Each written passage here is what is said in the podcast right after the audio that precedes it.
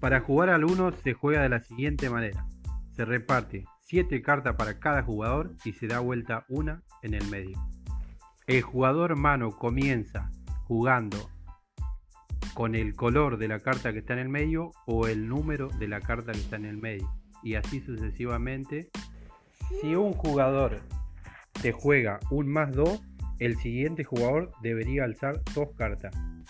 En caso de que te jueguen un más 4, eso significa que el jugador puede cambiar de color el juego y el siguiente jugador alzaría 4 cartas.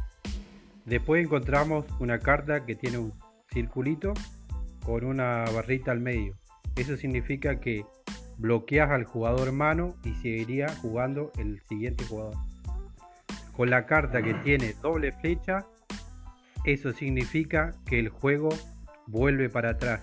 O sea, si vos estás jugando por la derecha y el jugador juega esa carta, el, juego volvería hacia atrás.